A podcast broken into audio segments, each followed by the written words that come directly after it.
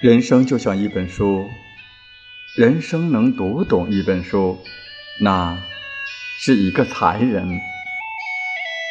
人生一辈子，就懂得感恩，懂得做人，懂得珍惜。对父母要感恩，对朋友要实做，对身边的人要珍惜。无论你有多大的苦衷。都要对得起自己，该吃吃，该喝喝。人生苦短，忙忙碌碌，一转眼就老了。